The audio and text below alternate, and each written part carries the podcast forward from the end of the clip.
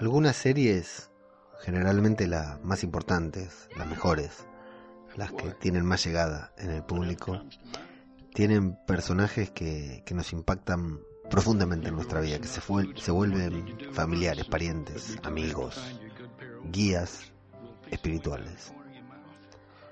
Es el caso para mí y para casi todos ustedes de Herschel, Herschel Green, el granjero, veterinario, el padre de Maggie, Beth, suegro de Glenn y ahora abuelo virtual, porque Herschel ya no está, del pequeño, el bebé Herschel, Herschel Ree hijo de Glenn y de Maggie. Herschel, un personaje que nos cautivó desde el minuto uno y que una de las muertes que más nos conmovió a todos, por la forma, por lo bien que estuvo hecha, por lo bien que estuvo filmada, por quién lo mató y por el momento en el que lo mataban. Eh, pieza fundamental de la recuperación de Rick luego de la muerte de Lori eh, un personaje inolvidable dentro de la excelente variedad de personajes que nos regaló The Walking Dead.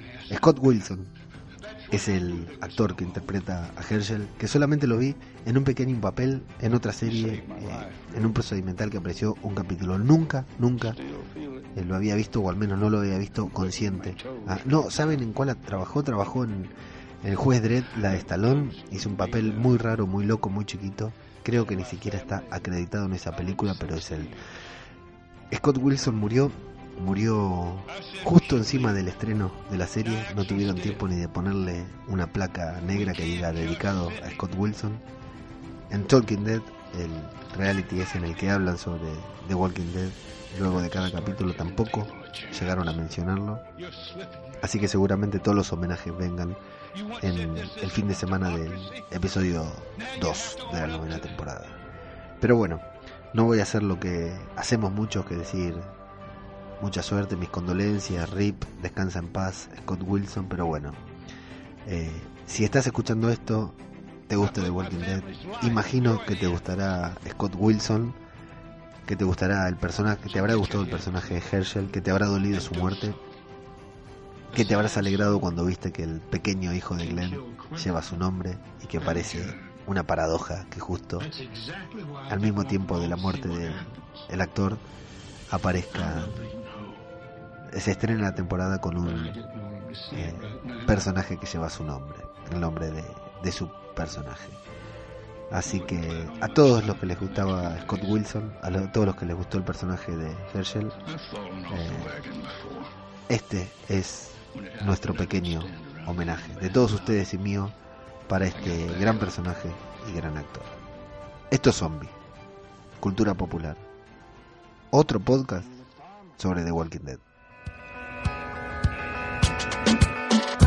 Vengan, síganme, vamos todos juntos, todos a la vez, siempre hacia adelante, no importa para qué, cero compromiso, cero estrés, salgan del agujero y recorramos el camino, arrasando nuestro paso, devorando sin respiro, una marabunta sin discurso ni sentido, acá el que piensa pierde, el que piensa está perdido, ya no hay mañana ni ayer, solo es lo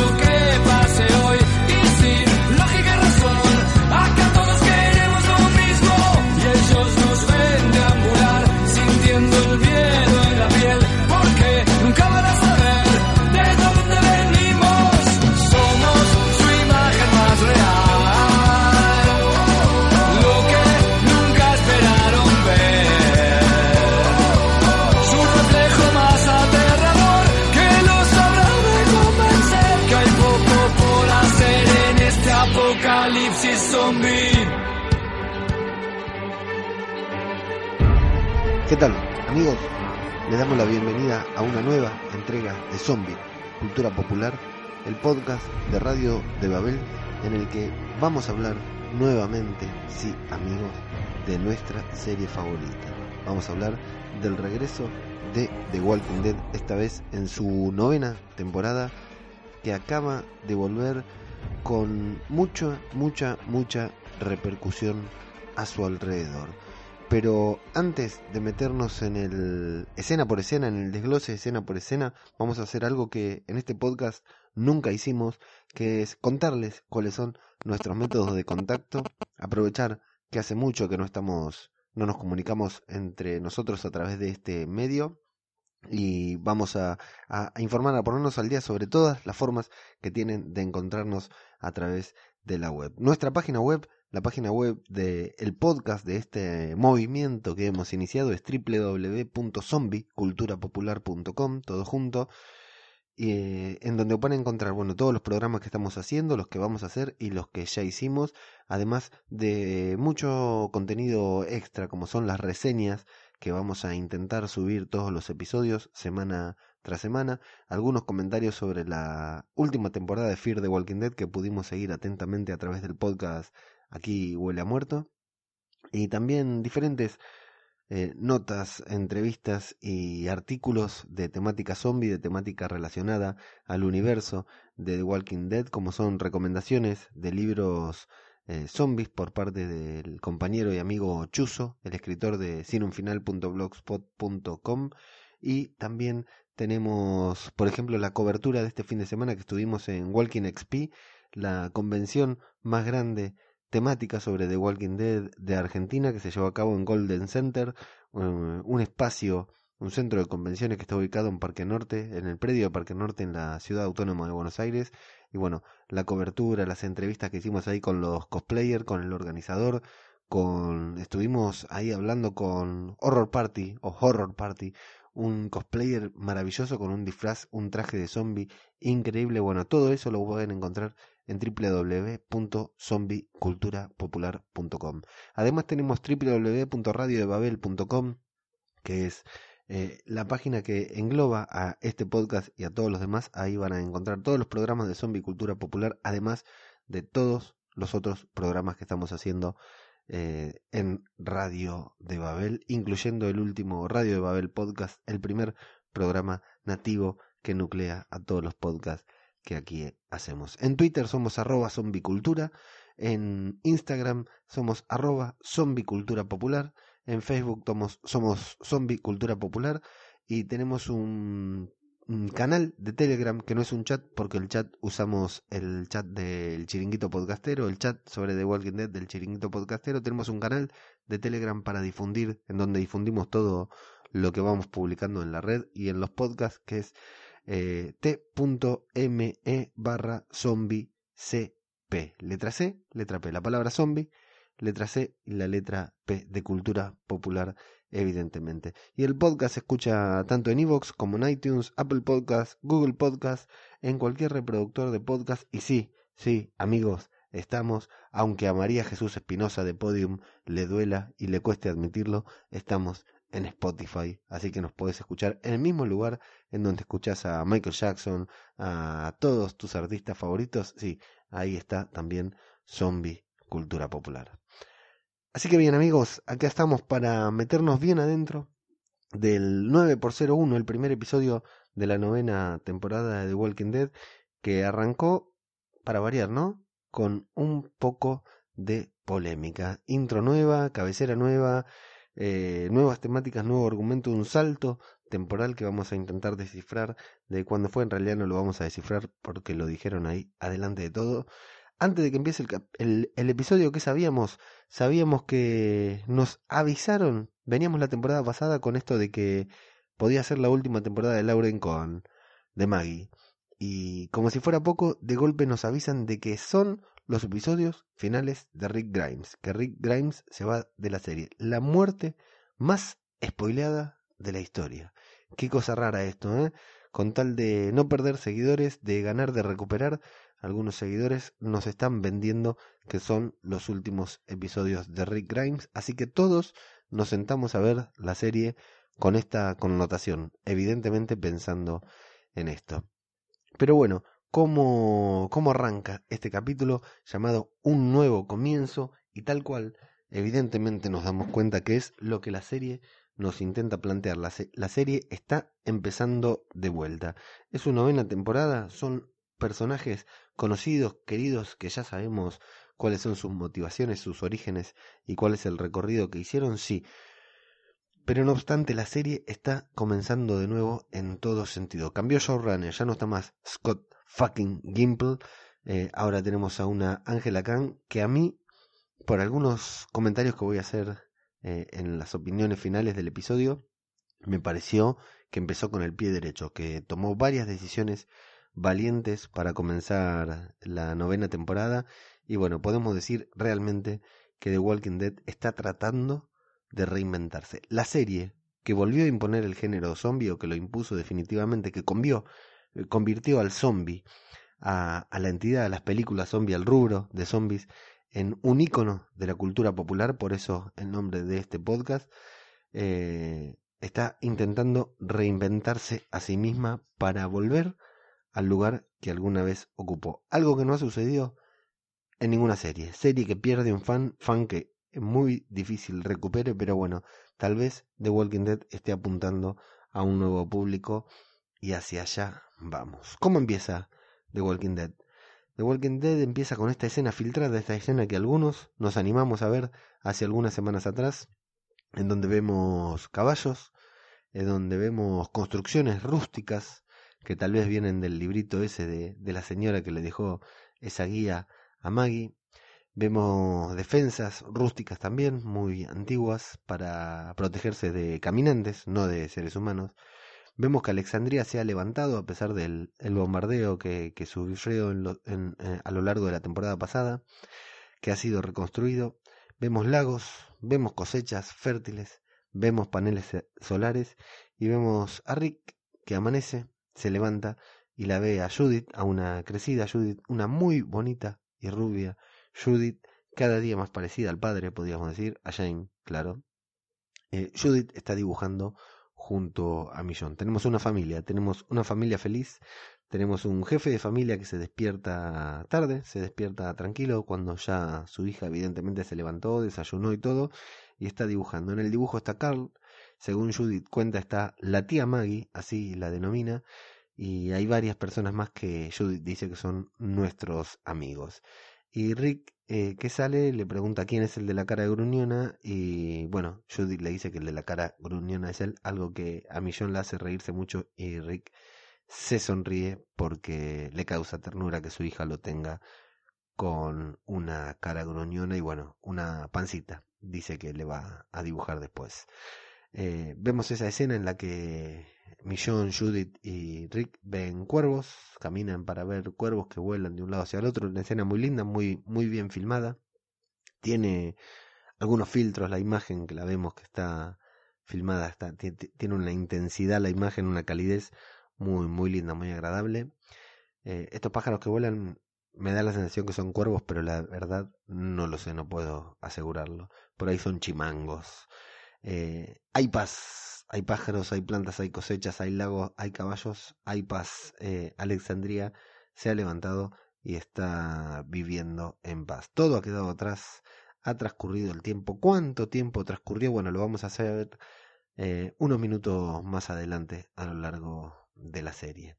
Nos vamos al santuario en donde el panorama es diferente. La vemos a Regina, molesta, renga, luego de la batalla del final de la temporada pasada intenta espantar unos cuervos, unos pájaros que se le están comiendo las cosechas, y al contrario que en Alexandría vemos que en Alexandría todo es verde, todo florece y que los cultivos del santuario están secos y no tienen vida. Vemos a Rosita y a Eugene trabajando, no recuerdo si con comida, con fertilizante o haciendo qué. Vemos a Daryl que va leyendo algo que no pude enterarme bien qué es lo que era, ustedes me lo informarán seguramente, y vemos que Arat, hola Arat, tanto tiempo, junto a otro Salvador que creo que no conocíamos, está tratando de crear un espantapájaros con un caminante. El caminante Ramsey Bolton, le vamos a decir, porque usa su estandarte. Lo ponen ahí al caminante. Una idea que me pareció buena para espantar a los pájaros. Lo que tiene que hacer un espantapájaros. Pero a Daryl no le parece correcta. Luego de que Laura le avisa, lo mata de, con un flechazo y bueno, tal vez les recuerda a esos caminantes que Negan tenía ahí en la valla adelante y bueno, no, no, no era una mala idea, pero evidentemente no coincide con las nuevas políticas impuestas por Rick o por Daryl, no lo sabemos. Vemos que Tara está patrullando a caballo que se comunican por radio, al igual que en Fear the Walking Dead. Vemos a Jesús y Aaron matando caminantes, eh, Aaron con una lanza, Jesús a las patadas. Aaron le pide que le enseñe, Jesús hace un comentario gracioso que puede venir a, aprender a las clases que da para los niños en Hilltop. Y bueno, ya me empiezo a preocupar por el fanservice que puede estar generando la serie porque, bueno, sabemos que tanto Aaron como Jesús son pertenecen a la o sea, son homosexuales, tenían relaciones con otros hombres y y bueno, a ver si y ya desde hace rato que empezamos a bromear con que por ahí los juntaban y ahora de golpe los vemos juntos ahí haciéndose chistes medio tontos, quizás todo va para otro lado, pero a mí me empieza a preocupar que tiren para ese los realizadores. Eh, Daryl avanza en moto con un pañuelo tapándose la boca eh, ¿Por qué? No sé. O sea, hay mal olor, hay los demás van sin eso, pero Daryl va con un... Cada vez que se sube a la moto a lo largo del capítulo se va tapando la cara con un pañuelo como si fuera Jesse James, un bandido, o Billy the Kid. Se cruza con Jerry, hablan de que el camino está despejado. Son todas escenas cortitas que nos van mostrando como para darnos un panorama exacto de lo que están haciendo. Y nos vamos a la escena del tráiler, esa linda escena que vimos en el tráiler, en la que vemos unos caminantes muy descompuestos, muy desmejorados, eh, incluso uno de saco y corbata, uno que tiene la boca caída y abierta, están muy podridos estos caminantes, estaban inactivos, el de saco y corbata estaba quieto contra un auto y de golpe con dificultad se pone de pie, avanza hasta el centro de la calle en donde hay otros caminantes avanzando. ¿Y por qué?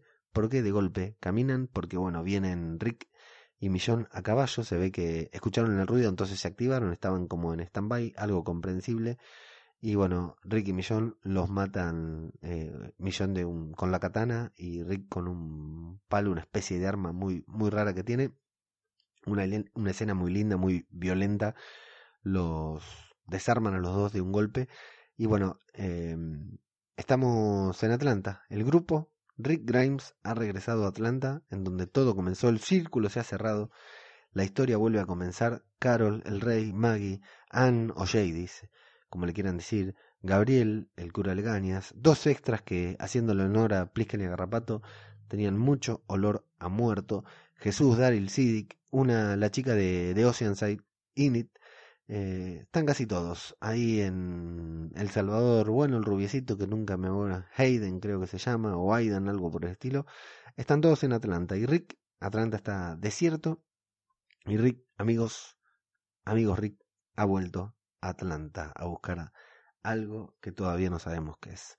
Tenemos la música, la intro nueva, súper comiquera, que a mí me encanta, a mí me gusta mucho, y nos deja en clara que la serie, lo que decíamos antes, quiere reinventarse. ¿Lo logrará? No lo logrará, no lo va a hacer solo por cambiar la presentación, pero bueno, es, es un buen principio, es una declaración, una declaración de principios, la nueva cabecera de The Walking Dead. Muy buenos caminantes estos que aparecen al principio y los que, por ejemplo, estos que están adentro del museo o el, ¿cómo se llama esto? Congreso le decimos allá, acá Capitolio le dicen allá. No sé si es el Capitolio eh, que lo utilizaron como museo porque filmaron el Capitolio y de fondo vemos el Capitolio, pero no sé a dónde fueron ellos específicamente, si al Capitolio o a un museo que lo representaron adentro del Capitolio en realidad. Eh, el, caminante que, arranca el capítulo en primerísimo primer plano saliendo de adentro de las puertas, buenísimo, que lo mata a Millón. Eh, hablan de un protocolo al entrar.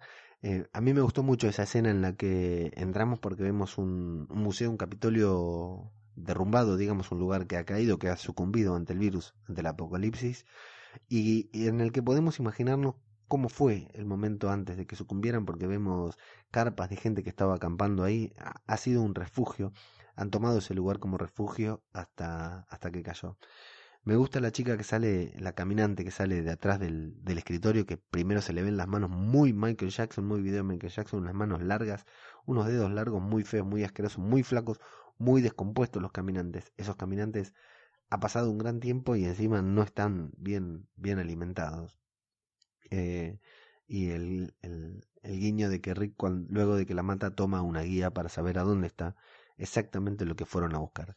Rick habla de tener una lista, tienen que separarse y volver a reunirse, les dice que se, que se cuiden, y hay un guiño porque Anne se queda mirando un estandarte que indica que hay una zona de, de bellas artes. Recordemos que ella era artista plástica, era esas mierdas que hacía, se, se llama arte. Bueno, ahí está, Anne se queda mirando ese lugar eh, graciosa, con, con, con una sonrisa.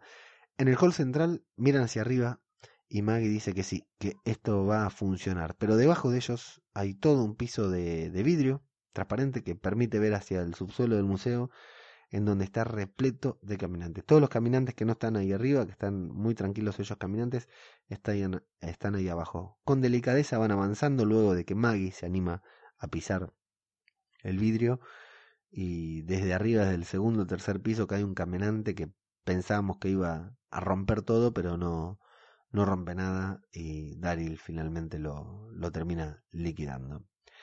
Por otro lado, en un depósito van explorando escuras y Siddiq se encuentra con un caminante que al mejor estilo de película de terror de la momia o así está lleno de arañas, le salen las arañas de dentro de, la boca, de los ojos, la verdad que está muy bueno, eso no lo habíamos visto hasta ahora en The Walking Dead. Lo que sí me llamó la atención en ese momento es que Siddiq eh, se, se, queda quieto, digamos, eh, empieza a gritar como si fuera, como si estuviera muy asustado, pide ayuda, pide por favor que, que basta, que deténganse. Algo muy raro para un tipo que supuestamente estuvo mucho tiempo solo sobreviviendo afuera en el apocalipsis y que está acostumbrado tanto a sobrevivir como a matar caminantes y de golpe se impresiona así, pero claro, luego cuando lo ayudan y le preguntan si está bien, él se seguía eh, moviendo raro y claro, resulta ser que le tiene una fobia a las arañas y por eso era su desesperación, porque claro, podés acostumbrarte en el apocalipsis a pelear y a matar a caminantes, pero si tenés una fobia previa, esa fobia no te la vas a olvidar y te va a seguir afectando, aunque las arañas estén saliendo de adentro de un caminante que está tentando con, con tu vida. Rick, eh, bueno, siguen buscando.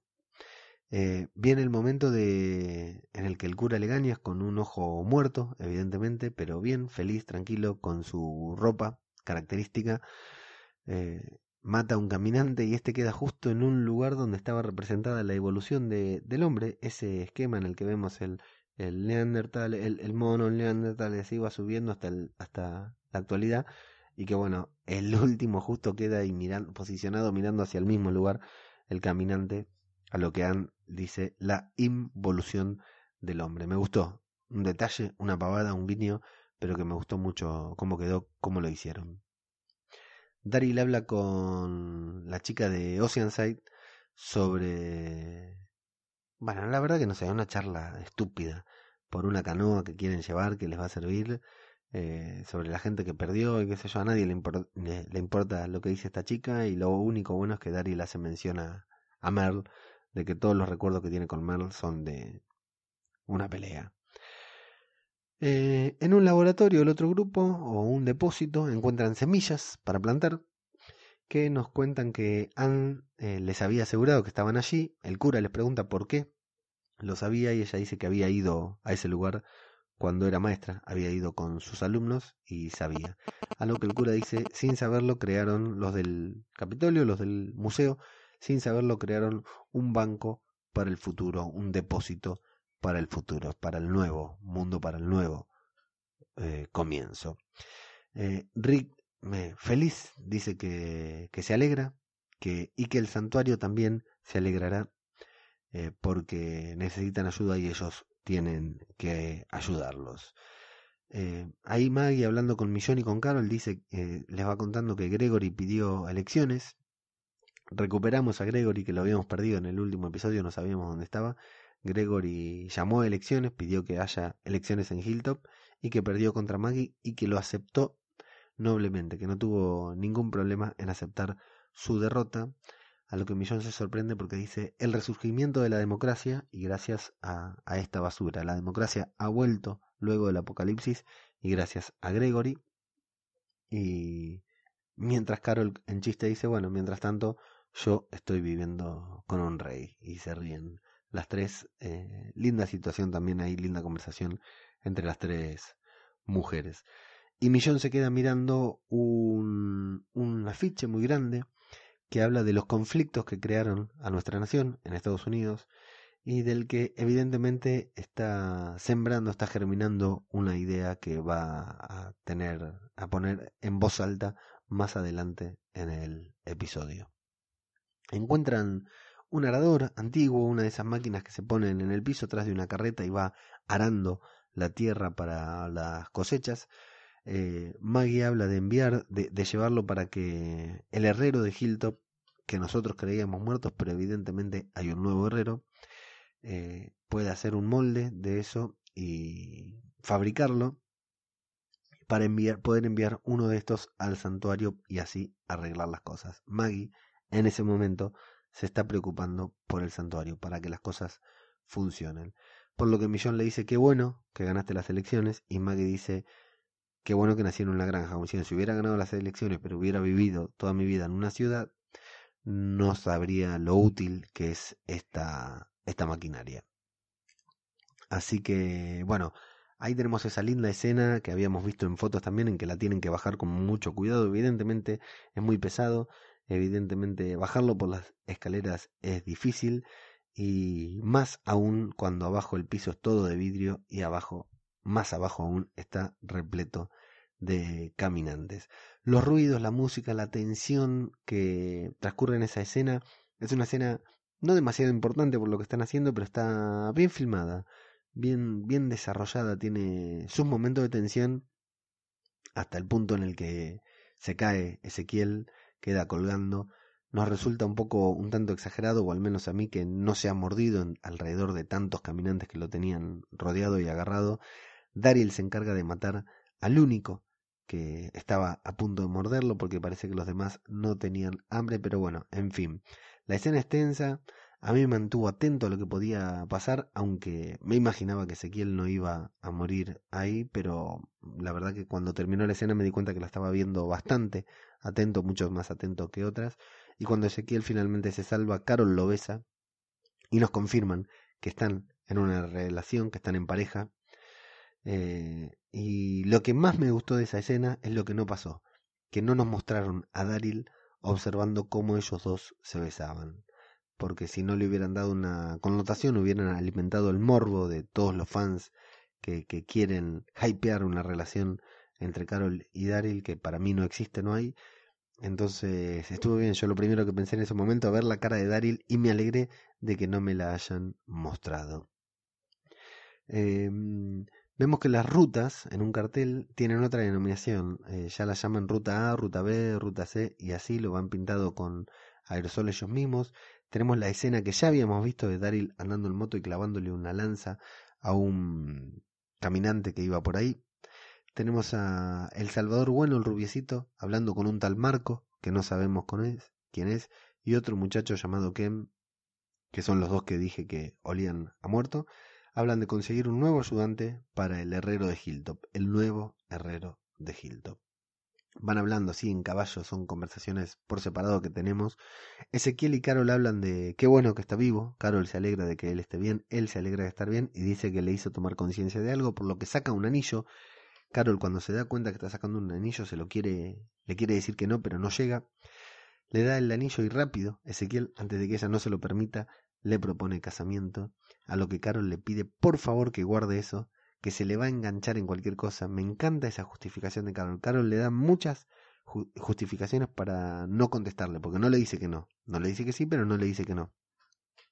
Le dice que la propuesta no va a ser a caballo, que le pidió que no lo haga, que no le gusta, pero me encanta la primera justificación de Carol para no aceptar eh, la propuesta, es ese anillo se me va a enganchar en cualquier lado. Carol, Carol Duty, como le decimos, súper práctica ahí. Eh, no, se pone un anillo porque se le puede enganchar con una planta o con algún caminante y tiene mucha razón porque a Neri Pumpido, arquero argentino, perdió un dedo atajando con un, su alianza de casamiento, se le trabó en uno de los ganchos del arco de fútbol y perdió el dedo. Luego de este comentario futbolístico que nada tiene que ver con nada, aparece uno de los mejores momentos del episodio, la Rosita Motoquera. Aguante la Rosita Motoquera, muy buena, ahí en un cuatriciclo al lado de Darrell. Les cuenta que el puente parece que va a ser importante, este puente más importante de lo que creemos, se derribó y que quedaron aislados. Eh, hablan de diferentes planes, porque claro, tienen que llevar la carreta, tienen que llevar el, el arador, no sé cómo se llama ese aparato que lleva Maggie para arar. Hablan de planes y de caminos alternativos, de ir por un lado, de ir por el otro, pero todos esos planes son muy largos y Maggie dice que no puede hacer eso porque necesita volver con Herschel, por lo que entendemos que Herschel es el bebé. Qué curioso, que, qué buen nombre le puso al bebé, se llama Herschel, pero qué justo con la muerte de, Scott Wilson, el actor que interpretaba a, a, Herschel en The Walking Dead. Bueno, hablan de la, uno vaya por la ruta A, otro por la ruta B, otro por la ruta comercial, qué sé yo, va Rick trazando eh, planes ahí, les va diciendo a cada uno lo que tienen que hacer. Rosita toma un aerosol y puente que el puente está roto en un cartel, se van comunicando así entre ellos y se dividen en dos grupos, uno que va a Alexandria y el otro que va o al santuario o a Hilltop, de acuerdo a donde cada uno quiera ir. Una de las carretas se queda estancada en el fango y los caballos tirando intentan sacarlo, intentan sacarla de ahí pero no pueden y mientras siguen buscando planes alternativos de dejarla ahí, después volver por ello y las provisiones y qué sé yo, pero es riesgoso tal, eh, tratan de sacar la carretera eh, a la fuerza, siguen sacándola ellos, reemplazan ellos a los caballos, la van sacando ellos con fuerza, hasta que aparece una pequeña horda de zombies que amenaza con atacarlos y que va creciendo poco a poco, son, son varios, seguramente tengan algo que ver con la horda que ya había mencionado Rosita, que había pasado por el puente y que lo había hecho caer. Logran sacar el carro, le falta la canoa, le falta el, disco de arado ese que no es el disco. Daryl y Millón a pedido de Rick se encargan de los caminantes, pero aparece otro por adelante que asusta al caballo que están cuidando los dos chicos estos nuevos. Uno de los muchachos, este tal Marco, lo hace escapar, le pega en, en, el culo al caballo para que el caballo se escape, lo suelta y lo deja escapar y mata a un zombie de manera muy tranqui. Pero Ken, el hijo del herrero, y quien parece más boletos tenía para morir esta noche, se, mientras lo están, está tratando de liberar al caballo, pero no puede. Rick lo toma del brazo, intenta sacarlo, el pibe se suelta a Rick y dice, tengo que liberar al caballo. Bueno, muchacho, si el sheriff, si el protagonista de la serie te dice que vayas con él, es porque te tenés que ir con él. Cuando vuelve para liberar al caballo, el caminante lo muerde, el caballo tenía tal susto que le da una patada en el pecho y bueno, lo hicieron mierda. Pantalla en negro, cuando vuelve eh, lo encontramos agonizando en el piso, desangrándose, no le van a poder cortar el brazo, aunque Siddick intenta ayudarlo, no sé si es para paliar el dolor o qué, le dice a Maggie que no lo deje dormir, etcétera, y Rick, em, ya no me acuerdo con quién, supongo que con Daryl, con Ezequiel, va matando a los caminantes, eh, finalmente, mientras todo eso sucede, el muchacho se muere, dice, dígale a mi padre que estoy volviendo a casa, qué sé yo, no, amigo, no te estás yendo a casa, eh, Maggie lo liquida, le clava el cuchillo en el cuello para que no se convierta y llora desconsoladamente. Llegan a Hilltop, no vemos cuando llegan, pero sí la vemos a Maggie sentada en el interior de una casa, hablando con quienes entendemos son los padres de Ken, los padres del niño que acabó de morir, y la mujer la acusa a Maggie de manera muy enojada, mientras el hombre cabizbajo le dice que se calle, que se calme, no que se calle. La mujer la hace responsable a Maggie por la muerte del niño y tiene muchos, muchos argumentos porque dice que ella se lo llevó para una misión. ¿Y para qué era la misión? Una misión que no consiguió nada. Maggie le dice que era una misión, eh, una misión muy importante para el futuro, pero ella le dice que no, que no le hable del futuro ahora, porque además sabe a dónde fueron a parar todas esas cosas que ellos consiguieron, todas esas semillas, fueron todas a parar al santuario. Así que su hijo, dice la señora, ni siquiera murió ayudando a Hilltop, murió para los malditos salvadores. Eh, discute con su marido, le dice algunas palabras que lo hacen ofender, le dice a Maggie que, que no es su amiga, Maggie le ofrece organizar el funeral de Ken y la vieja le dice que no, que no la quieren en el funeral, no la quieren, que ella no es bienvenida, que la votaron, que no son amigas aunque la hayan votado, y que Gregory siempre le daba prioridad a Hilltop. Ese hombre es un sinvergüenza, dice la vieja, pero tal vez no sea tonto. Mi hijo murió. Tu hijo, le dice a Maggie, no tiene padre, y los salvadores se llevan nuestra comida y todo por lo que luchamos. Y eso, Maggie, eso no está bien. Esas palabras eh, el final de, la temporada anterior, las palabras, ver morir al muchacho con, bajo su responsabilidad, bajo su custodia, y las palabras que la señora está diciendo van a calar hondo en Maggie a lo largo de este capítulo. En el velorio, muy lindo momento del, del Salvador Bueno que a lo largo de esta temporada algún día lograré aprenderme el nombre. Está cantando unas, unas coplas a, a, en honor del muchacho. Lo vemos eh, que Maggie observa desde lejos con el pequeño Herschel en brazos y Gregory sin traje pero con tiradores.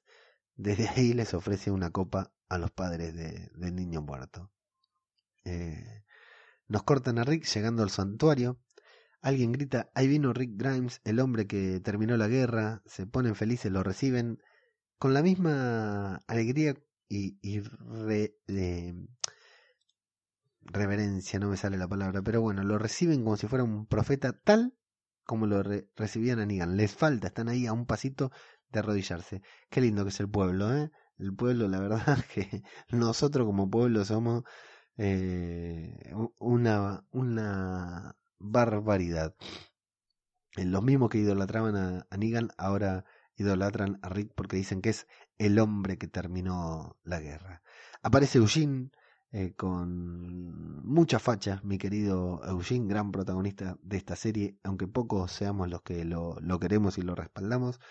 Eugene aparece muy seguro de sí mismo, dice que de, sí mismo dice que estuvo todo bien, le, rinden informes no a Rick, sino a Daryl. Dice que solo tuvo un problema con un grupo de salvadores que lo miró mal y que hizo una nota con las prioridades, se lo quiere dar a, a Daryl, pero Daryl le dice que no. Laura le habla a Daryl también sobre los suministros, dice que los vio, que es tan bárbaro que les vienen re bien y quiere que Daryl lo anuncie para todos, pero dice Daryl que no va a hacer eso tal como lo hacía Negan, no se va a subir a un escenario para anunciarle algo a los demás como hacía Negan y luego como ve que estuvo medio violento con Laura le dice que bueno, que no lo va a hacer hoy, no es un buen momento porque acaban de perder a alguien. Millón corta el clima porque ve una pintada en la pared, esa pintada que ya nos habían mostrado que decía Salvadores, sálvennos, aún seguimos siendo Negan, y le pregunta si eso pasa seguido, a lo que Daryl le dice que cada vez pasa más seguido desde que las cosechas se pudren, la gente como que está podrida al igual que las cosechas. Le pide a Justin, eh, un salvador, que el que estaba con Arad antes eh, subiendo ese zombie a la cruz, le dice que limpie la pintada, pero este bastante molesto, bastante eh, irrespetuoso, le dice que no hay con qué, que se terminó la pintura y bueno, finalmente termina a desgano haciéndole caso a quien vemos que es el nuevo jefe del santuario, Daryl Dixon.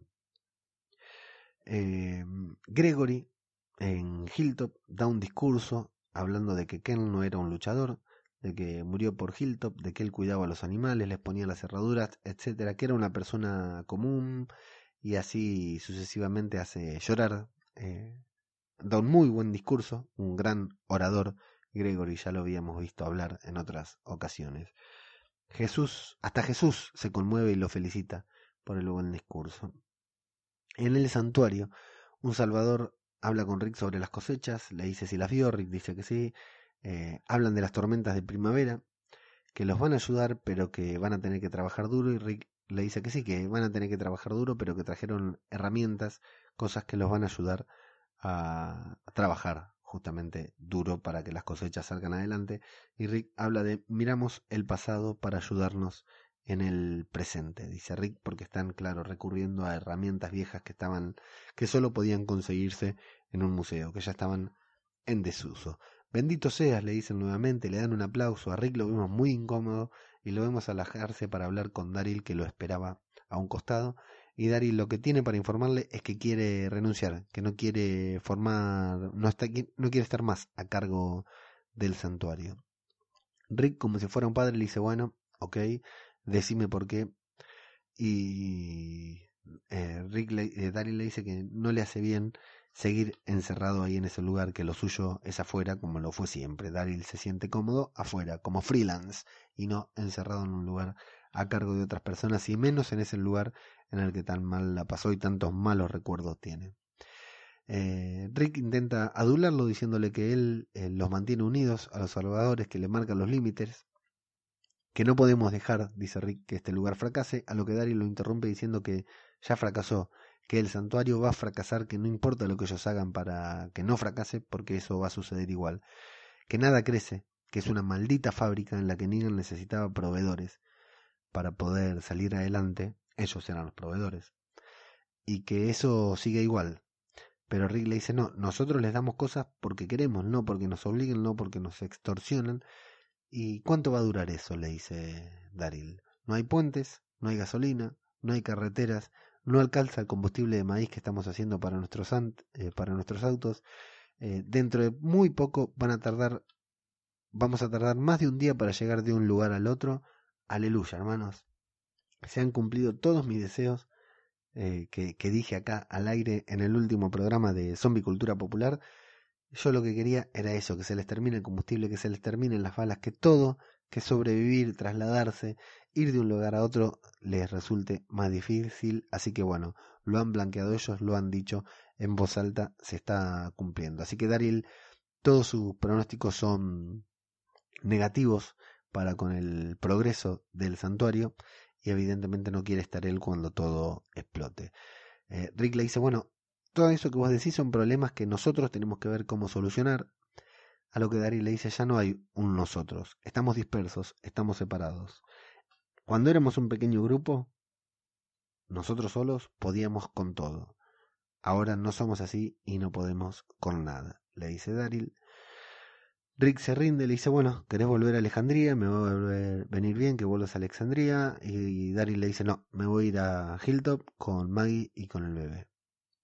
Bueno, le dice Rick, muy paciente, no, no, no se alborota, no se preocupa, le dice, se, da cuenta que Daryl tiene cierta animosidad para la respuesta que le da dando. Le dice, bueno, Daryl, alguien tiene que reemplazarte.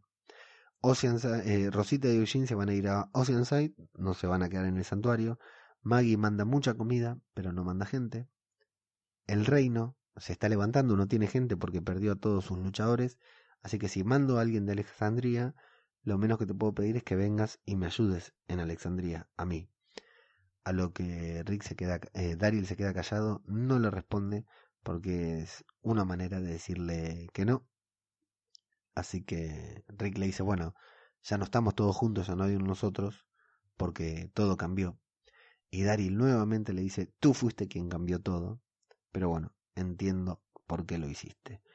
Detalle, toda esta conversación, un recurso de guion muy barato, Carol la estaba escuchando, pero bueno, eh, la conversación entre Daryl y Rick es intensa, es bastante importante. Tal vez es el momento más aburrido del episodio, todo este, esto que va sucediendo en Hilltop, todo esto que va sucediendo en el santuario al mismo tiempo. Pero la conversación de Daryl y Rick está buena, primero porque Daryl en las últimas dos temporadas casi no habló. Escucharlo hablar, verlo dar sus opiniones al señor Daryl Nixon eh, a mí me gusta. Eh, y verlo enfrentarse a Rick abiertamente, Daryl es un tipo que se han confesado hermanos entre ellos, tener esa confianza con Rick como para manifestarle todo lo que está mal y hacerlo de esa forma, enfrentarlo permanentemente como un nene caprichoso, me resultó interesante y coincide con los que nos plantearon en el final de la temporada anterior. Siguiendo con el funeral en Hilltop, Gregory se acerca a los padres que perdieron a, su hijo y les ofrece una bebida alcohólica. Eh, se hace el que, muy, como siempre, ¿no? Muy buenas actuaciones del actor que hace de Gregory. Eh, la mujer finalmente acepta bajo con la aprobación de su marido, que era el que había dejado el alcohol, acepta, comienzan a beber, se termina emborrachando, cae dormida y quedan sentados en una silla eh, el padre, el herrero, el padre del niño con Gregory que tiene una botella en la mano. Al mismo tiempo, Carol y Daryl se sientan a solas. Un lindo momento de The Walking Dead, un lindo momento de comunión entre estos dos personajes tan queridos por todos nosotros y tan queridos entre ellos, que se cuidan, se miman y se protegen tanto. Eh, hablan de que no pueden dormir, Carol le, apaga el cigarrillo porque dice que lo va a matar. Carol hace comentario de que eh, Ezequiel duerme como un niño, Daryl le pregunta si también ronca con elegancia y luego le dice que aunque sea cursi, eh, se alegra de que esté con ella y, que ella merece ser feliz, pero que a él no le gusta no verla, como ella ahora está en el reino viviendo con Ezequiel y Daryl encerrado en el santuario no la puede ver seguido, entonces dice que la extraña. Carol le da la noticia de que ella es quien se va a hacer cargo del santuario, que lo va a hacer por él y que no quiere que discuta. Le cuenta de la propuesta de Ezequiel, que le propuso casamiento y de sus dudas, eh, que no se escapa, pero que bueno, eh, le va a hacer bien estar ahí y reemplazarlo a, a Daryl mientras piensa sobre la propuesta de Ezequiel. Eh, acá está bueno porque nos dejan en claro que Daryl no tiene un problema con la relación entre Ezequiel y Carol. Nos dejan en claro que no tienen un romance entre ellos dos, que no hay un, un interés, un, ¿cómo se dice? Una tensión sexual no resuelta entre Daryl y Carol, sino que simplemente son como hermanos, se protegen, se cuidan, se quieren entre ellos. El herrero alcoholizado, bebiendo con Gregory, está resacado. ¿Quién hará justicia por mi hijo? Mi hijo no tenía que morir y Gregory eh, empieza a llenarle la cabeza diciéndole que las elecciones fueron una farsa porque fue Jesús quien contó los votos. Dice que habló con otras personas que no están felices tampoco, pero que le tienen miedo a Maggie porque Maggie no va a priorizar a Hilltop. Maggie hace cualquier cosa que Rick le diga, aunque sea perjudicial para Hilltop. Eh, el herrero que estaba resacado tiene un poco de cerebro todavía, le dice ella es la que decide, ella es la que está al mando, ella es la que toma las decisiones y Gregor le dice esas decisiones que ella toma son las que mataron a tu hijo. Hablo sin rodeos porque estoy furioso y termina Gregory diciendo la vida de tu hijo es considerada me molesta mucho, estoy furioso porque la vida de tu hijo la vida que perdió tu hijo es considerada el precio para hacer, el precio a pagar para hacer tratos con otros. Rick se acuesta, se lava la cara, se acuesta junto a Millón. Millón le toma el pelo por lo de el famoso Rick Grimes que le gritaron en el santuario. Y Rick le pide que no, no le haga chistes con eso hoy porque, claro, están dolidos por la muerte de quien, el hijo del herrero, y dicen que no, no quisieran estar en los zapatos de Maggie dándole la noticia a ese, a ese hombre. Millón está preocupada por lo que pasa en el santuario, por las pintadas, no sabe si hicieron lo correcto al dejar vivo a Negan, porque claro que ahí dicen, aún seguimos siendo Negan. Y Rick le dice que él también se lo plantea, pero que los salvadores, la gente del santuario no quiere a Negan, que lo que quieren es comer, pero Millón tiene sus dudas. Así que quiere hacer un acuerdo, quiere hacer algo como lo que leyó, que le vino a la cabeza cuando estaban ahí en el museo y lo leyó en la pared, hacer un acuerdo entre las comunidades, un acuerdo que estipule qué es lo que creemos, por qué trabajan, digamos, así es como nos vamos a tratar, así como es nos, como nos tenemos que tratar entre las comunidades, y esto es lo que va a pasar si alguna de las comunidades no cumple con lo que estamos planteando en este mismo acuerdo. Eh, Rick está de acuerdo, dice que es el momento, le, duda si es el momento adecuado o no, y Millón le dice que sí, que este es el momento adecuado porque antes se la pasaban corriendo y ahora realmente están aceptados. Y claro, es como la ocasión de volver a comenzar, realmente de volver a, empezar. Hablan de las preocupaciones de Daryl, lo cual a Millón la preocupa, la preocupación de Daryl, porque dice que Daryl no se hubiera preocupado en vano. Voy a tratar de decir preocupar tres o cuatro veces más en el podcast y nada más. Y bueno, Rick dice que lo primero que tienen que hacer es reparar el puente y Millón le dice que mientras él haga eso, eh, ella se va a encargar de redactar, va a encontrar a alguien para que redacte la carta orgánica de la nueva alianza, del nuevo comienzo. Y bueno, después se abrazan y qué hicimos para encontrarnos y bla bla bla, qué lindo, bla bla bla, te amo, bla bla bla. Nuevamente en Hilltop, ya donde nos vamos a quedar hasta el final del episodio. Maggie está paseando al pequeño Herschel, se topa con Gregory en mitad de la noche, nuevamente Gregory sin traje y con tiradores. Y bueno, hablan de las elecciones, le dice que fue una digna adversaria y que perder las elecciones con ella lo ayudó a ser más introspectivo. Gregory, no te creemos nada, pero nada. Cuando Maggie se está por ir, le dice, ah, no te lo quería decir antes, pero cuando enterrábamos a Kem, vi que la tumba de Glenn fue profanada. Eh, le dice, tal vez no sea nada importante, míralo mañana, pero no te, no te quise preocupar. Vemos que Maggie ya se le empieza a transformar la cara. Sabemos que Gregory algo raro está tramando. Me imaginé que había ido eh, él y había pillado sobre la, tumba de Glenn, no me había imaginado lo que luego termina sucediendo.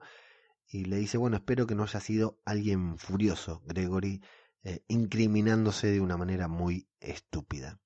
Cuando va a ver la tumba de Glenn, vemos que hay un encapuchado, un encapuchado en The Walking Dead de una serie de zombies. Tenemos un encapuchado como en eh, Sé lo que hicieron el verano pasado, un psycho killer. La, ataca de atrás, la golpea, hace que se caiga Maggie, hace que se caiga el cochecito, se cae el pequeño Herschel y llora. Lo vemos, lo vemos, es chinito, es chinito, es un chinito como Glenn.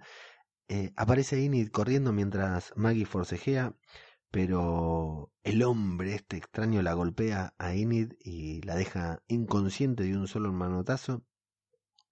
Y bueno, luego viene el Salvador Bueno y creo que Jesús lo inmovilizan. ¿Y quién era ahí atrás? No lo podemos creer, no lo habíamos imaginado. Era el herrero que estaba cobrándose venganza porque Gregory le había llenado tanto la cabeza que salió como loco a matar a Maggie. Eh, Maggie entra muy enojada al cuarto de Gregory en donde estaba leyendo un libro. ¿Qué libro lo pasé en el canal de Telegram? Si quieren saber qué libro era el que estaba leyendo eh, Gregory. Eh, así que bueno, le dice que obviamente lo mandó a matar, que es muy cobarde por, para mandar a matar a otro eh, y que ni siquiera puede matar a alguien él empiezan a discutir, qué sé yo, ahí. Eh, Gregory le dice que Rick es tu amigo, es tu mentor, y sin embargo vos no podés volver a Alexandria porque ahí está, ya sabes quién, le dice, me hizo acordar a, a Voldemort. Empiezan a hablar, Maggie le dice, pero ¿pensaste alguna vez en todas las cosas que hiciste? ¿Alguna de las cosas que hiciste te importan después de que nosotros te dimos una oportunidad, otra oportunidad, otra oportunidad y vos nos seguís cagando. ¿Pensaste alguna vez, te, importó alguna de esas cagadas que nos hiciste? Gregory le dice que no, porque él sigue aquí. Intenta matarla, pero bueno, claro, sabemos lo que es Gregory, es nada, no puede matar a nadie. Maggie se puede defender, le bloquea el golpe, lo desarma, está a punto de matarlo, pero parece que nuevamente le perdona la vida y ahí nuevamente como que me preocupé, como que me enojé porque dije, ¿Otra vez lo van a dejar vivo a este hombre? Está bien, yo no quiero que lo maten, pero ya ahora, o sea, fue a matarla directamente, mató, mandó a alguien a, matarla, no, tiene escrúpulos, no tiene límite, ¿cómo lo van a dejar vivo? Pero bueno, nos llevan al reino, en donde Carol se despide del rey, le dice que no huye, que necesita ayudar a sus amigos y que le gusta tener un lugar a donde volver, aunque el rey le dice que parece que se estuviera escapando. Y bueno, ahí nos muestran a Daryl, a Millón y a Rick que llegan a Hilltop. Vemos que afuera de Hilltop también hay cultivos muy grandes. Ven y se sorprenden cuando ven a Maggie con el ojo lastimado. Lo vemos a Rick eh, con el pequeño Herschel, el hijo de Glenn, en brazos. Un momento un tanto emocionante para mí ver a, Rick con quien es el hijo de Herschel eh, en brazos un detalle al margen, eh, antes de, en una de estas exposiciones sobre The Walking Dead, le preguntaron a Lauren Cohen si le había mostrado el hijo que tenían con Glenn al actor que se encargaba de interpretar a Glenn y dijo que sí, que en el momento, la primera vez que lo tuvo a UPA, al pequeño Herschel, se sacó una foto y se la mandó diciéndole, mira, acá te presento a nuestro hijo o algo por el estilo, muy divertido muy divertido, me imagino, a Glenn recibiendo, recibiendo ese mensaje. Eh, bueno, eh, hablan, Rick le pide que visite Alejandría, le cuenta que, le, dice, ahora que Herschel está grande, eh, no lo dije, pero en todo este lapso nos enteramos de que el tiempo que pasó desde el final de la temporada 8 hasta el inicio de la 10 fue un año y medio, 18 meses pasaron que es el tiempo que tiene más o menos el pequeño Herschel. Le dice ahora que el pequeño Herschel ya creció y que vos ya volviste a salir a explorar, podés venir a Alejandría. Y le cuenta que Judith siempre habla de la tía Maggie, aunque a él le parece raro que aún la recuerde. Y Maggie le dice que no puede volver a Alejandría porque obviamente Voldemort está allí. Así que bueno, eh, Maggie le dice, no viniste acá para decirme que vaya a tu casa a tomar unos mates, decime a qué viniste. Y Rick le confiesa que lo que quiere es ayuda para reparar el puente. Dice que Hilltop es la mejor comunidad, la más fértil, la que más produce, la que más da, que eso es gracias a ella. Y Maggie le dice que no puede seguir dando comida ni suministros a cambio de nada, que algo le tienen que dar. Yo les doy comida, pero ellos me tienen que dar la mano de obra, son ellos, yo les doy la comida, pero es el santuario los que tienen que trabajar, los que tienen que poner las manos para trabajar, para construir el puente, y me tienen que dar el combustible que están fabricando. A lo que Rick intenta ponerle un freno diciéndole, nosotros tenemos que ayudarlos, son nuestra responsabilidad, no podemos sacarle todo como antes ellos nos hacían a nosotros. Y ella le dice que no, que no tienen que ayudarlo, que ellos se rindieron, los salvadores se rindieron y ellos, el grupo, la coalición, le perdonó la vida. Que con eso están a mano, así que no tienen que... que no, no es obligación de Maggie al menos ayudar al santuario. Así que quedan las condiciones puestas tal como las dijo Maggie. Como si fuera poco, Maggie le echa en cara a Rick que en algún momento, en un final de temporada, Rick le dijo que cuando toda, cuando la guerra terminara, él iba a estar listo para seguirla a ella, para ponerse bajo sus órdenes, pero que finalmente no lo hizo porque tenía razón, porque ella no es un líder, ella no tiene la personalidad de un líder, pero aunque hay sol, parece que faltará mucho para oscurecer. Maggie dice que es hora de dormir a los niños. Se hace la noche en el santuario, en, en, Hilltop. Se hace la noche. Están todos reunidos. Vemos a Inid en silla de ruedas. No sé qué, que se golpeó Inid tanto para estar en silla de ruedas y tapada con una mantita. Tenemos a la pareja de viejitos, a los padres de Ken, que parece que fueran a ser castigados. Eso es lo que nos hacían creer las fotos, las imágenes que habíamos visto.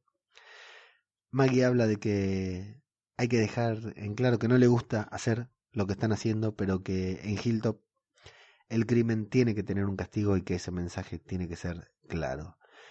Vemos a Gregory subido a un caballo, atado del cuello a una viga, a la viga de una construcción, eh, Evidentemente lo están por ejecutar por intento de asesinato, por tratar de asesinar a Maggie. Me vas a matar de madrugada, le dice, porque te avergüenzas de matarme porque no estás convencida. Eh, con mucha intensidad, Maggie, muy oscura, muy firme, le da la orden a Daryl, quien hace las veces de ejecutor, le pega al caballo. El caballo eh, sale corriendo y Gregory queda colgando. Un segundito antes, Millón ve aparecer a dos chicos, intenta detener la ejecución para que los niños no, no la vean. Rick detiene a Millón y bueno, Gregory queda ahí colgando y Gregory muere. Millón se hace mucha mala sangre, pero Gregory, nuestro querido Gregory, que tantos disgustos nos dio, pero que tanto nos hizo reír porque fue un gran, gran personaje, ha muerto. El hombre el hombre que trajo de nuevo la democracia al mundo para después él mismo atentar contra ella. Qué fenómeno, qué fenómeno, Gregory. Él mismo trajo la democracia para después atentar contra la democracia. En Argentina serías tan bien recibido, querido amigo. Eh, bueno, lo hace Gregory muere. Se nos va Gregory. Adiós, descansa en paz. Volveremos a verte en alguna otra serie. Eh, así que Maggie les habla a todos, les dice, yo tomo esta decisión, no me gusta, pero esto no es el comienzo de nada, no es que a partir de ahora todo va a ser así, dice Maggie, pero les pide que esto no se vuelva a repetir. Con Rick y Millón de testigo, da la orden para que bajen el cuerpo, el cuerpo cae al piso y con el ruido del cuerpo cayendo al piso, llega al final del episodio.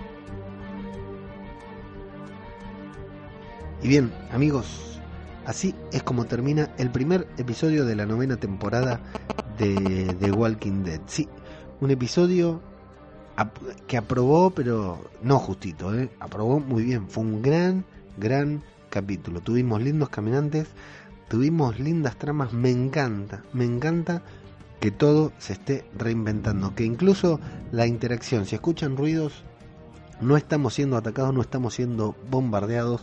La tormenta del siglo está cayendo acá en Buenos Aires, así que la estamos recibiendo en vivo y en directo a través de Zombie Cultura Popular. Em, me, gusta que se esté reinventando todo, me gusta que, que, todo se esté reiniciando, que esté arrancando de cero con los mismos personajes. Hasta las interacciones entre los mismos personajes eh, entre los personajes que ya conocemos han cambiado, están cambiando y nos están mostrando lo que me sorprende, positivamente me sorprende, es que nos están mostrando las fundamentaciones que cada uno de estos personajes tiene para eh, actuar de tal manera en contra de otro personaje querido. Evidentemente se quieren, se respetan, se cuidan, entre ellos lo vemos en la primera secuencia, en esa en la que están eh, en Atlanta tratando de buscar algo que necesitan, pero me parece bien, por ejemplo, que Maggie priorice defender a los suyos. ¿Por qué? Porque es como cuando somos niños, adolescentes y tenemos nuestra familia y luego nos hacemos adultos y nos casamos y tenemos una familia más grande y, a veces por cuestiones tenemos que, tomar decisiones eh, que priorizan a nuestra nueva familia, la familia que hemos construido contra la familia que nos crió. Julio Velasco, el director de volei de, Argentina, que fue durante mucho tiempo director técnico de la selección de volei de Argentina, que durante mucho tiempo fue director técnico de la selección de volei de Italia, decía, Argentina es eh, el país con el que crecí, el país que me crió, que me enseñó todo, Italia es el país que me enamoró y con el que me casé. Eh, y bueno, algo así le pasa a Hilltop, a Maggie. Eh, evidentemente su fidelidad está con Rick, su incondicionalidad está con Rick, pero su obligación es para con Hilton. Más después de, una elección en la que la gente la respaldó. Eh, y por supuesto ni hablar de eh, el incidente con Voldemort a lo largo de la temporada pasada. ¿Qué pasa con Voldemort? ¿Nos sorprendió que no apareciera Negan en este capítulo? Si bien estuvo presente, su presencia se sintió en el santuario, se sintió en la charla que Rick y Millón tuvieron en la cama, se sintió en la charla en la que Rick y Maggie tuvieron ahí en Hilltop al final del capítulo, pero a mí me pasó primero que no lo extrañé, no lo extrañé, no, extrañé la presencia de Negan, aunque sabía que eventualmente iba a aparecer en pantalla. En la temporada, digamos, sabemos que Negan va a estar. Pero no lo extrañé en este capítulo, no necesité que Negan estuviera. Y viendo eh, Talking Dead, este talk show en el que hablan sobre The Walking Dead con algún realizador y con algún eh, con algunos actores. En el Talking Dead de esta semana estuvo eh, Angela Kang, la nueva showrunner, estuvo Nicotero, el señor Nicotero, que cada día dirige más episodios. Este capítulo lo dirigió Nicotero y lo dirigió bastante bien, bastante bien, estuvo bastante bien hecho, no, no, no le encontré grandes fallas como a otros episodios. Y estaban Melissa McBride, que es la actriz que interpreta a Carol, eh, Daryl, Norman Reedus y Jeffrey Morgan, Negan.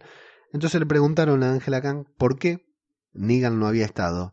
¿Y saben lo que dijo Angela Kang? Que me encantó lo que dijo.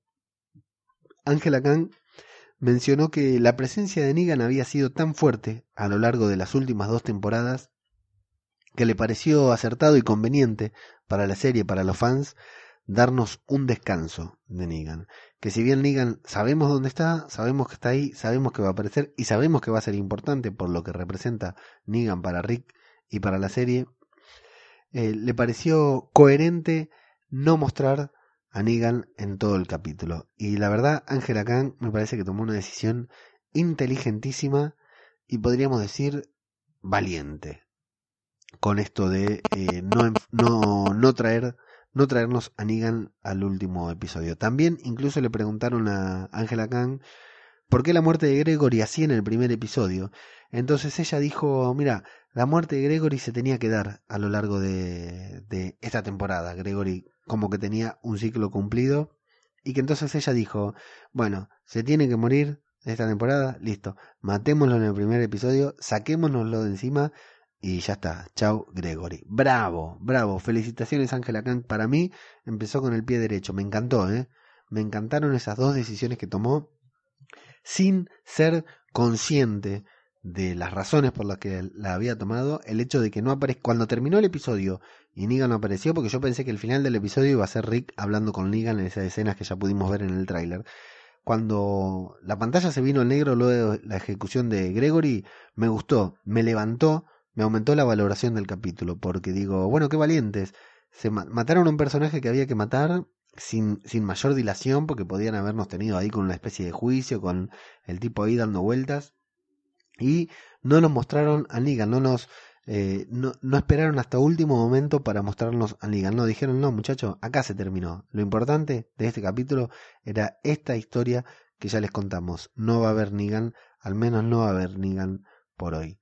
Me sorprendí, me gustó y cuando conocí las razones de Angela Kang para hacerlo, me parecieron sumamente coherentes y creo que estamos ante una showrunner muy inteligente. Ojalá tomen decisiones similares a lo largo de toda la, temporada, porque nosotros queremos, yo quiero que esta serie le vaya bien, que esta serie triunfe, que esta serie vuelva a ser una serie top. No lo será con los fans que perdió, eso está claro. Fan que se fue de The Walking Dead no volverá, pero seguramente ingresen muchos nuevos fans.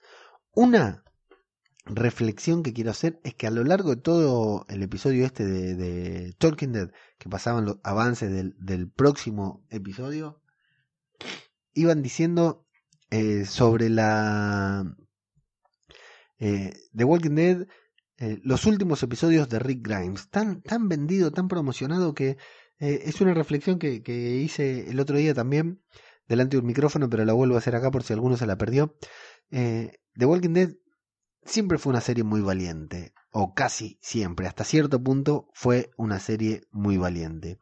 Creo que dejó de ser valiente cuando mató a Glenn y luego no lo había matado. Cuando nos hicieron creer que Glenn había muerto y luego apareció vivo, creo que ahí fue cuando la serie dejó de ser valiente porque antes de eso nosotros sabíamos que en cualquier capítulo podía morir cualquier protagonista. Y luego de eso, a partir de ese momento, no murió nadie más. Murieron extras, murieron segundos. Bueno, murió Glenn cuando lo agarró Negan a batazo. Murió Abraham para que la muerte de Glenn sea sorpresiva. Murió Sasha. Pero no murió nadie más así dramáticamente que nosotros digamos. Eh, voy a recapitular. Dale en la segunda temporada. Andrea en la tercera temporada eh, bueno, la mitad de, del equipo en la primera temporada, Shane, cuando muere Shane, o sea, eh, Tyrese, cuando muere Tyrese, eh, The Walking Dead nos ha ido sacando personajes que teníamos guardados en nuestro corazón, por supuesto, Herschel, no nos olvidemos de Herschel, nos ha ido sacando eh, personaje que nosotros teníamos guardado en, nuestro corazón, que creíamos que siempre íbamos a tener ahí, nos lo ha ido sacando, nos lo ha ido arrebatando de golpe, sin sorpresa, hasta que dejó de hacerlo. Y ahora de golpe nos avisan que es, se viene la muerte de Rick Grimes. No dicen la muerte, los últimos episodios de Rick Grimes. Eh, la verdad que a mí no me gusta que se vaya Rick. Quisiera que Rick se quede. Me parece que sin Rick la serie muere. No me imagino el futuro que puede tener la serie sin Rick, o sí me lo imagino, pero no lo voy a comentar en este programa para que no sea demasiado largo. Eh, pero qué, qué valiente hubiera sido la serie si no dijera nada de que son los últimos episodios de Rick y de golpe Rick se muriera, así como pasó con Carl cuando nos mostraron la mordida, que fue una mierda, pero cuando nos mostraron la mordida de Carl que a todos nos, se nos paralizó el, el corazón. ¿Por qué no hicieron eso? Eh, me parece una actitud cobarde, una actitud de querer captar rating cuando el efecto sorpresa hubiera sido mucho más beneficioso que esto que están haciendo ahora de convocarnos para que veamos solamente la muerte de Rick Grimes. Eh, eso es lo que yo pienso con respecto a esta tan anunciada desaparición de Andrew Lincoln de esta serie tan, pero tan querida.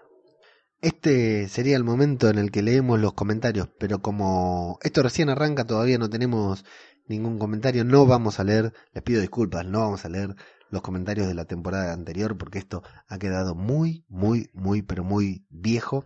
Les agradezco a todos, los he leído todos eh, y los guardo en un especial, en un lugar especial de mi corazón. Sí, quiero hacer el, el spam correspondiente para decirles que no se olviden que si tienen ganas de hablar de zombies con nosotros, de hablar, de zombies durante las 24 horas como hacemos en el chat de Telegram del Chiringuito, pueden ingresar directamente al blog de El Chiringuito Podcastero que es eh, elchiringuitopodcastero.wordpress.com ahí se van a encontrar con el enlace, un enlace que dice The Walking Dead, le dan clic ahí, entran, es gratis, no tienen que pagar nada, se encuentran con todos los podcasters, casi todos los podcasters que hacemos podcast sobre The Walking Dead y con una banda de desquiciados que le gusta hablar de caminantes y de otras cosas también. Nos encontramos ahí, nos vemos ahí y nos hablamos por ahí y si quieren mantenerse al tanto de todas las novedades de Zombie Cultura Popular y de Radio Babel, Babel Radio de Babel, buscan el canal de Telegram que es t.me barra zombie cp letra c letra p o t.me barra radio de Babel. Atentos a la página www.zombiculturapopular.com porque durante toda la semana y a las cuentas de Twitter e Instagram también, porque durante toda la semana vamos a estar eh, compartiendo, subiendo cosas de este episodio, de los que vengan, y cuestiones interesantes sobre The Walking Dead. Amigos, no queda más que recomendar los podcasts de mis compañeros, de mis amigos eh, de Aquí huele a muerto que graban mañana sobre el episodio pasado, sobre este episodio que acabamos de disfrutar, el 9x01, a la gente de La Constante, David Mulé y todos los demás que graban el podcast, que creo que también sale mañana o pasado. Eh, ¿Saldrá la tertulia zombie o no saldrá la tertulia zombie de Richie María de Fans Fiction esta semana? Espero que sí, porque hacen falta podcast de The Walking Dead. ¿Dónde andan Rafa y Juanmi de arroba los droides que? De los droides que buscan ese podcast tan divertido que también hace recap sobre The Walking Dead. Ya mismo me estoy yendo a Twitter a romperle los huevos para que aparezcan y comiencen a grabar su podcast. Y misterio, no sabemos qué va a pasar con Arderás por esto de El cura Legañas, pero si no sale podcast, seguramente tengamos unos lindos comentarios por aquí y unos lindos audios en Aquí huele a muerto. Espero no haberme olvidado nada importante. Cualquier cosa, por las dudas, lean la descripción del episodio en iVoox. Eh, por si me olvidé algo, lo agrego ahí y si no, no pasa nada. A todos ustedes por escuchar, es un placer estar acá sentado nuevamente frente al micrófono después de tanto tiempo y más que nada es un placer estar sentado acá hablando como un loco de una serie de zombies, hablando de The Walking Dead que volvió, volvió como la queríamos. Bien fuerte ahí, bien, bien The Walking Dead como la queremos ver. Así que amigos, muchas gracias por escucharnos. La próxima semana estaremos aquí nuevamente haciendo recap del episodio. Es feriado en Argentina la semana que viene, así que capaz que sale algunos, algunos, algunos minutitos antes y dormimos mejor de lunes para martes, porque si no termino hecho mierda. Eh, un saludito para todos y nos vamos con esta canción dedicada especialmente al único muerto que nos dejó este episodio, este gran amigo querido llamado Gregory, o como le dicen los chicos de aquí huele muerto, Cojonines MacGregor. Esto fue Zombie, Cultura Popular, otro podcast sobre The Walking Dead. Muchas gracias y hasta la próxima.